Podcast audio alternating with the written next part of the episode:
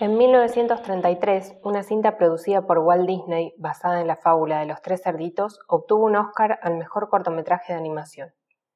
Esta fábula, cuyo origen data del siglo XVIII, comenzó a ganar popularidad hacia el año 1840 y fue incluida en los English Fairy Tales de Joseph Jacobs en 1890. La historia es bien conocida. Sin embargo, en el corto de Disney, el astuto cerdito de la versión original, que luego construye su casa con ladrillo, se ha convertido además en un cerdito práctico, a quien sus hermanos que levantan sus casas con paja y ramas cantan. No tiene tiempo de jugar, de cantar y de bailar, solo sabe trabajar. Culminada la revolución industrial, la visión según la cual las personas labran su personalidad solo y a través del trabajo está completamente asentada.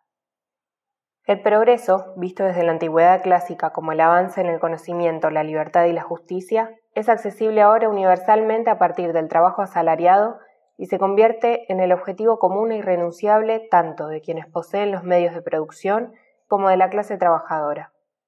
El postulado de Adam Smith, según el cual no es la naturaleza, sino el trabajo la fuente de los productos que una nación consume, se impone como verdad absoluta. En pleno proceso de cambio de paradigma, en las dunas de Sandhills de Nebraska, alentados por la ley de Homestead de 1862 y la ley Kincaid de 1904, 1.6 millones de colonos se asentaron en una superficie equivalente al 10% de la de Estados Unidos. Free Soil, Free Labor, Free Speech era la consigna en un territorio norteño abolicionista que ofrecía tierras a cualquier persona adulta, incluidas mujeres, inmigrantes y población negra, que no hubiera tomado las armas contra el gobierno federal. En este escenario, la creciente necesidad de forraje para alimentar la actividad de las granjas impulsó la tecnología necesaria para envasar el heno de una manera práctica.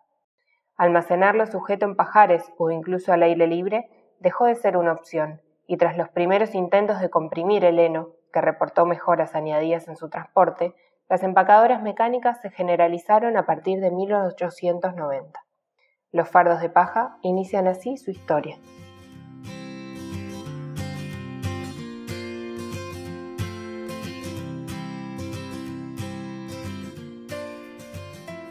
Hola, esto es Radio BF, la radio de Bioconstrucción Futura, un podcast en el que te acercaremos noticias, personajes, libros e historias inspiradoras y su contribución al diseño y la construcción saludable. En los micrófonos nos acompañan Igma Pacheco y Andrés Martínez, fundadores de Bioconstrucción Futura.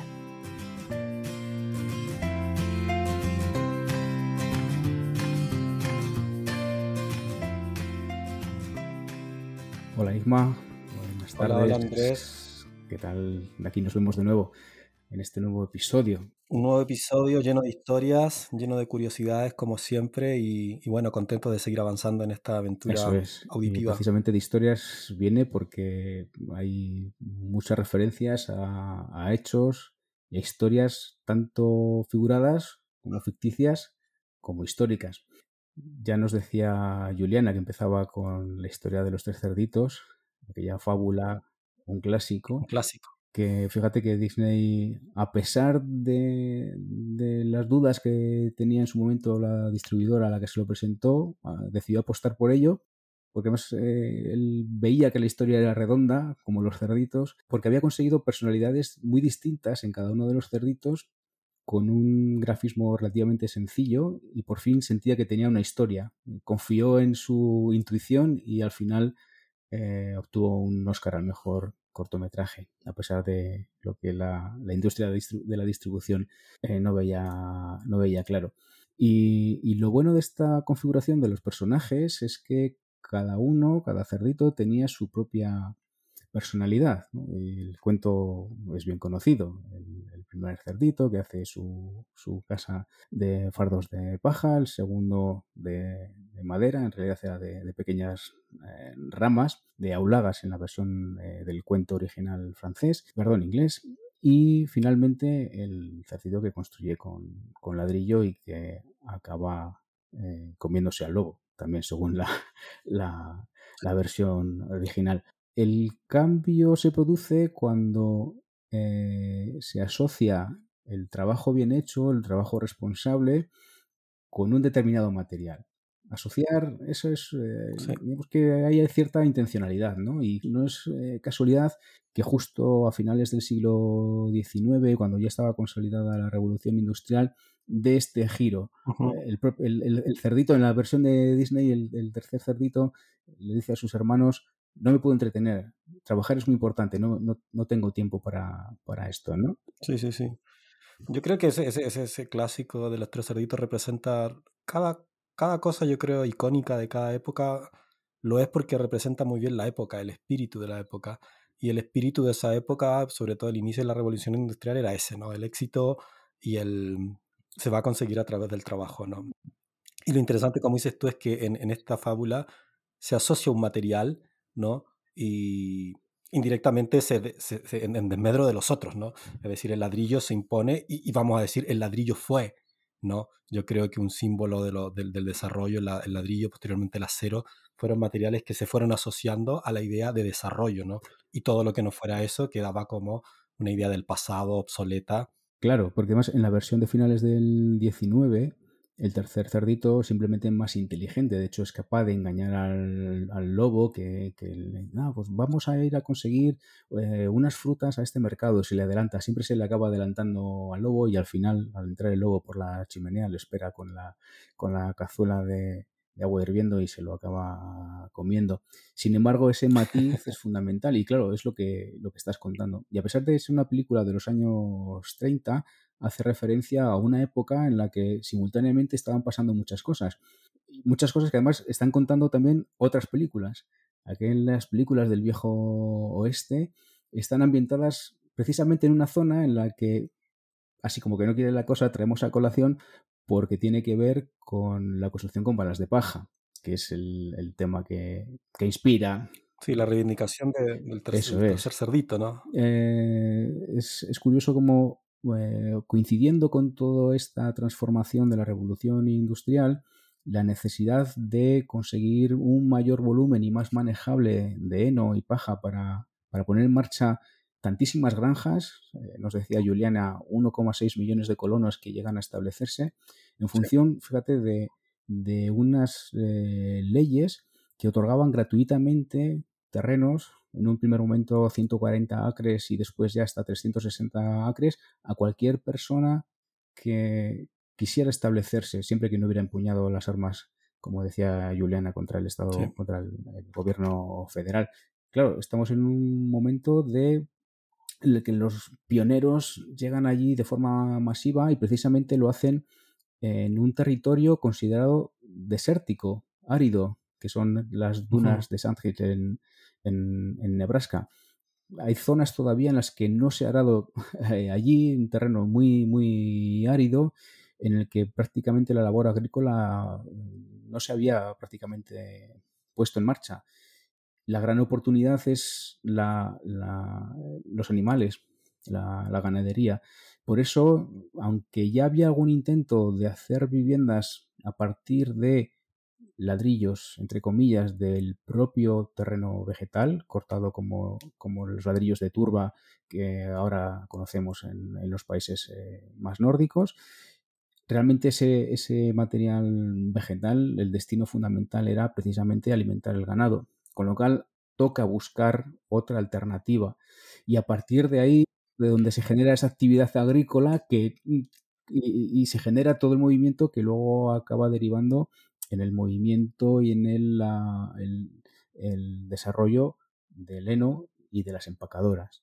Yo creo que ahí, se juntan varias cosas. Primero, yo creo que es el, es el empuje de los procesos migratorios, ¿no? O sea, cada cultura ha tenido procesos migratorios y el proceso migratorio, sobre todo en esa época y particularmente en ese determinado contexto, en ese ecosistema, generalmente los procesos migratorios, el, migrante, el colono, es un hombre de esfuerzo, es un hombre duro, es un hombre que trabaja, pero es un hombre también ingenioso.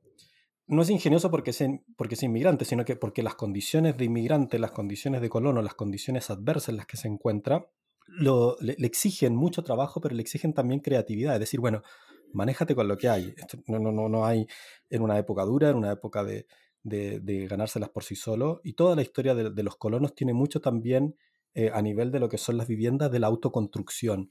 Entonces se junta ingenio, se junta esfuerzo, se junta esta idea del, bueno, soy nuevo acá, tengo que, tengo que forjarme mi propio destino, eh, la creatividad, pero yo creo que también coincide en, el desarrollo de la, de la, construcción con balas de paja la técnica, ¿no? La máquina, que es algo que también eh, lo hablamos también con las ingenieras domésticas. ¿En qué momento la máquina es parte también de, los cambios de paradigma y del cambio del desarrollo? Porque el haber pasado del, de la, del heno suelto a estas máquinas empacadoras, de hecho, el, el, boom de las empacadoras fue, fue, crucial. O sea, en 15 años ya, estaba, ya era una máquina indispensable en toda la producción agrícola. Y, pero a pesar de todo esto, la construcción con baja de, de balas de paja no deja de ser, en Nebraska, cuando arranca, una especie como de, mm, de casualidad también. O sea, no hay una intención deliberada, técnica, sino una especie casi de observación genuina de este tipo que está en esas condiciones de, de decir, ah, mira lo que está pasando esto puede funcionar, vamos probando, ¿no? Era algo originalmente que se usaba para los animales, para como corrales. Claro, eh, por eso es tan importante fijarse en las condiciones, en todos esos otros factores ¿no? que, rodean la circunstancia. Por una parte está esa realidad física del, eh, lugar, un árido, eh, con una agricultura apenas desarrollada, con muy poca disponibilidad de madera que hace de repente que el fardo de, paja, de heno originalmente, se utilice ya para levantar construcciones incipientes, inicialmente, provisionalmente, de hecho, para el ganado, en lo que llegaba material hasta allí.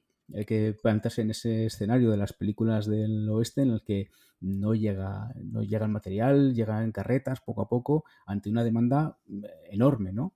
Una demanda que viene alimentada también por unas circunstancias políticas en las que eh, partidos eh, políticos que luego acaban refundándose como el Partido Republicano están promoviendo precisamente para eh, diferenciarse de los estados del sur una adquisición de esa libertad individual para cualquier ciudadano, cualquier ciudadana. ¿no? Entonces, esos partidos están proponiendo precisamente lo que comentaba Juliana, ese free soil, free labor, free speech de hecho, el partido que originalmente propuso esto se llamaba el partido Free Soil. Es, justamente esa, ese, empuje y de hecho es el llegó a ser el tercer partido más votado ante esa, eh, ese bipartidismo tan típicamente eh, estadounidense que llega hasta nuestros días. ¿no?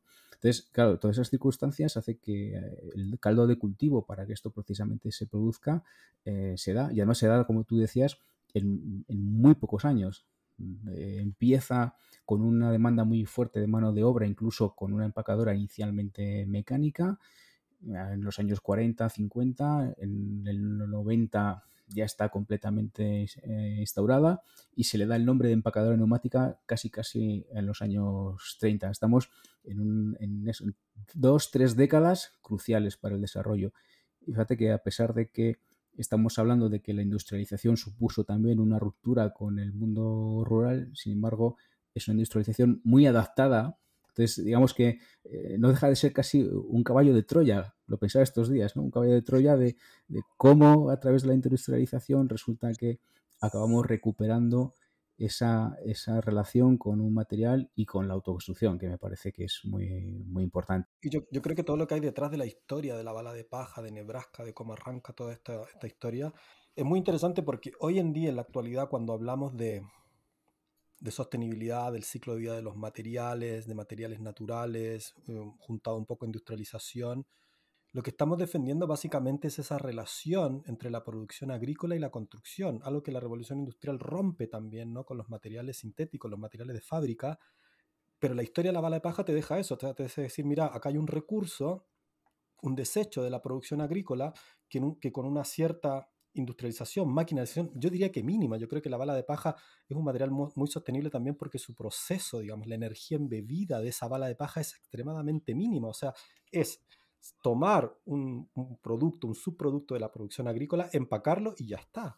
Entonces, pero lo interesante es que hay una relación ahí directamente entre un sector productivo, como es la, agricultura, con otro sector productivo que es la industria de la construcción. Y hoy en día, cuando hablamos de ciclo de vida de los materiales, cuando hablamos de economía circular, de bajo impacto ambiental, de bajas emisiones, estamos volviendo a decir, ojo, que en la producción agrícola hay mucha materia prima para poder ser llevada al sector de la construcción. Algo en lo que todavía no avanzamos mucho, pero que yo diría que los inicios o, los primeros vestigios están ahí en Nebraska, ¿no? Esa idea de relacionar un producto agrícola con un con, una, una, potencial materia prima para la construcción. Claro, sí, es, es un poco la reivindicación de, de, una vuelta a los orígenes previos a la revolución industrial en el buen sentido del término. Una de las, de las eh, de los mayores efectos de la revolución industrial es la división del trabajo, ¿no? Cómo analíticamente se compartimenta todo, trabajar es suficiente, no se rompe la vinculación del trabajo con el producto final y sin embargo en productos poco elaborados que se usan inmediatamente, como puede ser el caso del fardo de paja, no llega a romperse esa, esa, esa relación, prácticamente se, se, utiliza in situ, idealmente. La relación es muy cercana, incluso hoy cuando compramos fardos de pajas a, quien los produce, prácticamente se consumen a unos pocos kilómetros para, para hacer esta construcción. Entonces, digamos que no, no, no se llega a, a, a percibir esa, esa ruptura y yo creo que esa vinculación se mantiene fresca y es la que hace que, que estas, esto, este beneficio, esta vuelta al, al, origen, tenga tanto valor, ¿no? Para volver a tejer esas redes que la revolución industrial rompió y vuelvan a trazarse esos eh, lazos que, que, al final acaba construyendo la experiencia humana, ¿no? que de alguna forma aliena eh, la, llegada de la revolución industrial y todo el desarrollo del capitalismo eh, posterior cuando hablamos también, Andrés, de la, de la, de la bala de paja, ¿no?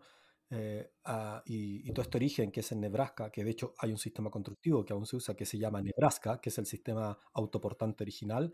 La bala de paja entró después en un periodo de silencio, pero después vuelve. Y es muy interesante ver cómo este material, esta materia prima empacada, el fardo, la bala de paja, ha tenido una evolución bastante interesante también como sistema constructivo. El sistema constructivo es muy, es muy primario, el de Nebraska, es eficiente, funciona, eh, es autoportante, que quiere decir que se soporta a sí mismo, no necesita una estructura adicional, pero después de ese silencio eh, han habido muchas experiencias, las siguen habiendo, sobre la evolución de un elemento, ya decía, ¿no? que viene de la producción agrícola, que pasa al sector de la construcción, pero la evolución ha sido muy interesante también. Hoy en día tenemos una, una diversidad de modos de construir con balas de paja, que incluso se está haciendo arquitectura muy contemporánea uh -huh. y de alto nivel con este mismo material. Además, si te das cuenta, después de estos años de silencio, esas tres, cuatro décadas de silencio, es a partir de los 70, a raíz de la anterior crisis del petróleo, cuando se reactiva y en muy pocos años, en apenas otras dos décadas,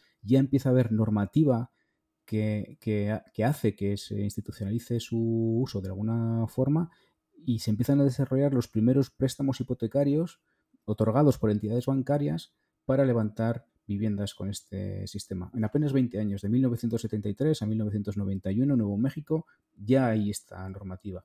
Y a partir de ahí el desarrollo es como dices. Y hoy estamos ante eh, variantes de, de sistemas y, y, adaptadas a cualquier circunstancia, tanto para eh, construcción profesional como para autoconstrucción, que siguen aprovechando estas, estas bondades y además a nivel planetario. Sí, sí, eso es lo que te iba a decir, porque la, la, los antecedentes que hay de construcciones con balas de baja la puedes encontrar en cualquier lugar, en cualquier lugar donde tenga disponible ¿no? este, este subproducto de la producción agrícola. Entonces, con, encontramos en, Patagonia, en el, en el, sur de Estados Unidos, en el norte de México, en América Central, en Europa. O sea, el, abanico, el uso es extremadamente versátil del material. Donde esté disponible, se va a construir, es así. Eso es, eso es. Y bueno, se, se ha sabido aprovechar y ahora mismo estamos en un nuevo relanzamiento en el que ya empiezan a surgir reglas profesionales como las francesas, que se han traducido recientemente al, al español y están ya publicadas, en el que ya el detalle y donde se estudia eh, los efectos de la física de la construcción a través de muros de sí. de paja, donde todos los detalles constructivos se, se cuidan, y, con, un, con un nivel de detalle que, que, permite asegurar y que aquel tópico del cerdito con su bala de paja parezca lo que era un cuento. Mucho laboratorio, mucho ensayo, ¿no? Podemos dejar ¿no? En las notas del episodio ¿no? algunos ensayos eh, que se han hecho desde el ámbito acústico, desde térmico, resistencia de la bala de paja, y el más, el más icónico, tal vez el más, el más discutido, son los ensayos de fuego, porque está la, está la percepción primera de decir, bueno, si esto es paja, es inflamable, ¿no? Se va a quemar. Eh, y los estudios demuestran lo contrario. ¿no? Claro, eso es. el grado de compactación del faro de paja hace que la ausencia de oxígeno en su interior impida la propagación de una llama y que simplemente se carbonice externamente y nunca llegue ahí. Entonces, eh, también romper con conocimiento eh, técnico esos prejuicios mm. creo que también ha ayudado a que el sistema se conozca y que se vayan poco a poco demoliendo esos esa fábula, no deja de ser una, fábula probablemente asociado a, aquella idea, ¿no? Aquella original idea, pero, claro, las fábulas, las historias, los eh, marcan, marcan la cultura, yo creo, marcan los prejuicios. De hecho, mucho técnico hasta el día de hoy, que no conoce muy bien los materiales naturales o particularmente la bala de paja, presenta a lo mejor, pero y también con cierta validez, este tipo de preguntas, ¿no? Eh, ah, pero ¿y los insectos? ¿Y esto no se va a quemar? ¿Y cuánto resiste? Preguntas, por supuesto, válidas, pero como decimos, son preguntas que, en esa época del 73 al 91 se estudiaron, se investigaron, se metieron en laboratorio, se generaron normativas, eh, y yo diría que el estado actual, para los que aún son escépticos con este material, eh, basta que vayan a las investigaciones. Hay, mucha investigación disponible en varios países. España, Chile se han hecho ensayos. Eh, muchas organizaciones, ONGs o incluso proyectos que difunden el uso de la bala de paja, las redes de, construcción con paja están en España, en Argentina, en Chile, eh, han conseguido fondo para hacer estos estudios locales y poder pasar las normativas. Eso es, tan es así que hoy ya es posible encontrar sistemas también industrializados para quienes aún tienen ciertas reticencias en ese uso quizás masivo de mano de obra, que sabemos que en el caso de la bala de paja es intensivo en mano de, de obra, pero también está esa otra opción. En el caso de, Europa hay sistemas que ya tienen su mercado, su marcado, perdón, CE para poder hacer eh, importaciones del, material. Y estamos hablando de la bala de paja modulada, ¿no? Modulada en, paneles, ¿no? Paneles ya estructurados de bala de paja. Eso es. Eh, porque es importante decir que la bala de paja, si bien el sistema original era autoportante, era Nebraska, era solo bala de paja, hoy en día de los sistemas más populares combinan el uso de bala de paja con madera y los sistemas industrializados, ya por decirlo así, confinan en unos módulos de madera la bala de paja, lo cual hace que de cara a la normativa, desde un punto de vista estructural, la paja está cumpliendo un rol casi netamente como aislante, como, como muro, y no estructural. Entonces, es muy fácil eh, a nivel normativo en los países construir hoy en día con sistemas mixtos de bala de paja y madera, porque básicamente el, la parte estructural en algunos sistemas lo, lo asume la, la, madera, ¿no? Eso es, sí, porque esa es otra preocupación, sobre todo desde el punto de vista de quien diseña. ¿Cómo se justifica? ¿Cómo, cómo, ¿no? ¿Qué, ¿Qué, hacemos? Entonces, claro, eh, se abre la opción de que la madera cumpla ese papel eh, y se diferencie del, del relleno y el aislamiento exclusivamente para las balas de paja aunque sabemos que hay sistemas que trabajan precisamente en la conjunción de los dos, eh, de los dos elementos, ¿no? como el CUT, las eh, células bajo tensión que, recientemente están proliferando. Eh, pero efectivamente es así. Entonces, la, bala de paja como aislamiento, estamos en espesores de unos 40 centímetros de media de, un aislamiento que, que de lejos supera a, cualquier estándar, incluso Passive House. Y, quiero volver, quiero volver a propósito, podemos comentar las características, ¿no? un nivel de aislamiento bastante alto, acústico también es bastante interesante y, y el fuego también. Vamos a dejar a lo mejor unos videos de los ensayos al fuego que se han hecho. Por lo general las viviendas se, se, estima una resistencia al fuego de 90 minutos y las balas de paja superan también en laboratorio esas, esos... Sí, sí. Hay que obviamente entender que la bala de paja siempre hay que revocarla, no, o sea, no, las casas no son de bala de paja al interior y al exterior, tienen un revoque y ese revoque obviamente también ayuda mucho a, esta, a, demorar el tiempo en que, eh, que, la normativa exige para las viviendas para otro tipo de edificación. Entonces, en todas las variables técnicas que hoy en día se tienen que evaluar para un material, la bala de paja cumple con todas esas. Hay, hay ensayos, está avalada, y, yo, creo que hoy en día tenemos, tenemos muy buenos ejemplos ¿no? de, construcción con bala de paja. La bala de paja está siendo, es un material, yo creo fundamentalmente por, tiene muy bajo impacto ambiental, es, nada, o sea, es sacarlo de un lugar que, ojo, sigue siendo un desecho importante. Hay muchísimos lugares de producción agrícola donde la, la bala de paja se tiene que quemar, porque no saben qué hacer con ella en la producción agrícola. Entonces, sacarla de la producción agrícola y meterla en formato fardo o en otro tipo de formato al sector de la construcción es muy inteligente y con unos costos y unas emisiones energéticas súper, súper mínimas. Es un material muy sostenible. La bala paja, yo creo que ese es uno de las grandes, los grandes argumentos que la, hace muy popular. La bala de paja eh, sigue siendo muy popular, tanto a nivel de autoconstrucción de pequeñas viviendas, pero también hay proyectos bastante simbólicos, experimentales y grandes en Austria, en Francia, en Alemania, eh, donde la bala de paja se lleva ya a un nivel muy, muy, muy profesional, ¿no? Sí, sí, sí. De hecho, hay grandes eh, estudios de arquitectura, sobre todo en el norte de Europa, eh, Suiza, el que ya el nivel de, acabado y de incluso a nivel estético ya no se asocia la bala de paja con un acabado entre comillas, rústico, sino un nivel de diseño muy, muy, muy importante, incluso con balas jumbo enormes en la, que, pueden dar unas prestaciones eh, a todos los niveles importantes. Y ahí quería insistir también que la popularidad de la barra de paja efectivamente viene por la baja eh, huella del material, eh, por un análisis de ciclo de vida muy, muy positivo, lógicamente, pero también por la experiencia de vivir en una vivienda y por ver qué se experimenta cuando se entra en una vivienda de balas de paja. La primera sensación de entrar allí, tanto a nivel acústico, que es, evidente, como a nivel térmico, habla, habla de, otro confort distinto, ¿no? a la que, que colaboran también eh, esos revestimientos eh, de barro al interior habitualmente y la percepción es absolutamente distinta a lo que cualquier otra persona está acostumbrada en su vivienda convencional. esa experiencia unida a, esos buen, a ese buen desempeño medioambiental pues son los argumentos fundamentales para que la paja sea seguramente el, nuevo ladrillo. La piedra del futuro la llaman algunos. Eso es. como, yo creo que lo está haciendo, eh, lo está haciendo. Lo interesante es que la bala de paja no va sola hoy en día. Ah, eh, cada vez nos empezamos el abanico de, de materiales naturales sobre todo aislantes térmicos, que muchos de ellos vienen de esta producción agrícola, ¿no? Fibras vegetales que estamos diciendo, a ver, estas fibras pueden ser unos buenos aislantes térmicos si los metemos al sector de la construcción. Eh, estamos en presencia hoy en día en un momento bastante interesante en el cual poco a poco la construcción con materiales naturales gana un espacio, eh, sobre todo con, con, argumentos mucho más técnicos y sobre todo de salud. Estamos hablando de calidad del aire, estamos cuidando mucho el ambiente, pero también estamos cuidando mucho los, los, ambientes interiores y la salud de las personas que habitan determinados espacios. ¿no? Es difícil transmitir en un audio, en una imagen, que se siente estar adentro de una casa de materiales naturales, pero las personas que han estado seguro saben de lo que, de lo que estamos hablando.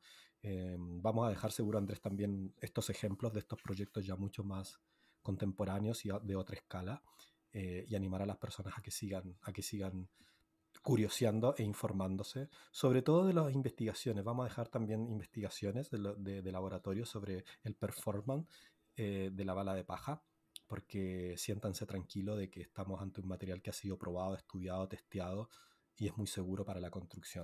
Requiere como todo de un sistema, ya la, paja es un material, pero hay un sistema alrededor de, de la paja que avala el que ese funcionamiento sea óptimo desde todos los puntos de vista y permita cumplir todas las normativas sin ningún problema.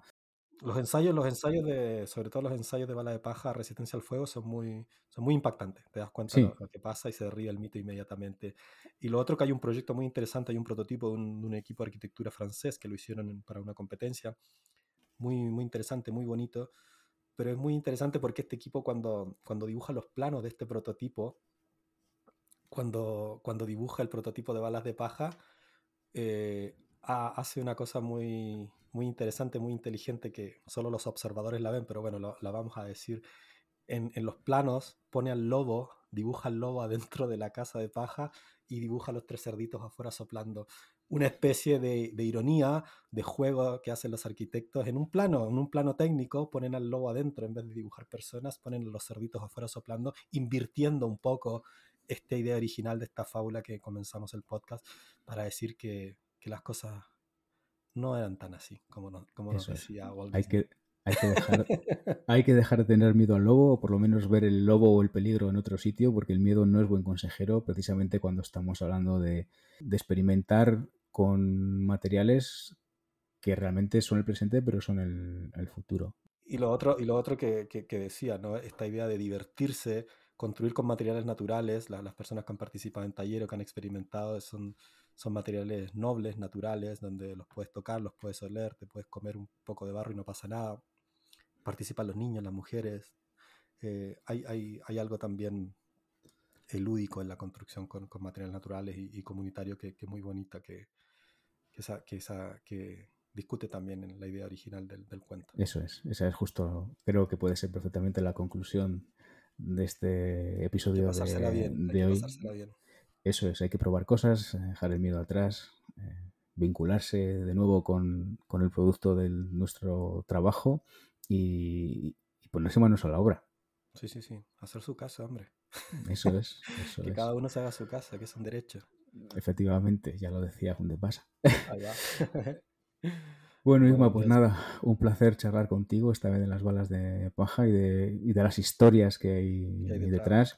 y seguro que coincidimos pronto con historias nuevas.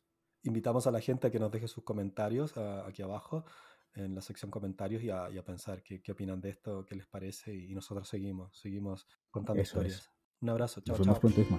Chao, chao.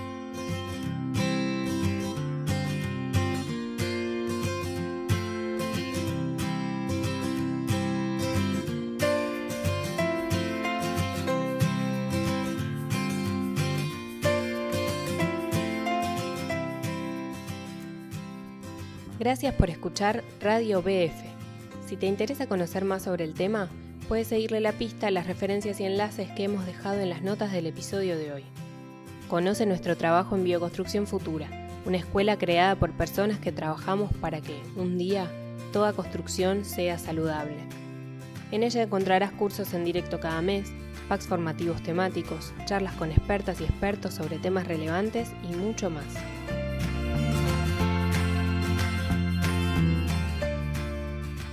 Te invitamos a compartir este podcast en tus redes sociales o enviársela a tus contactos, amigas y amigos, y así hacer crecer la comunidad de habla hispana que apuesta cada día más por vivir en casas sanas y eficientes.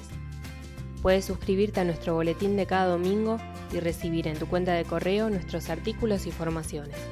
Lo haces en nuestra casa digital, bioconstruccionfutura.com. También puedes seguirnos en nuestra cuenta en Instagram, en bioconstrucción.futura. Y esto es todo por hoy. Te esperamos en los próximos episodios de Radio BF, la radio de Bioconstrucción Futura.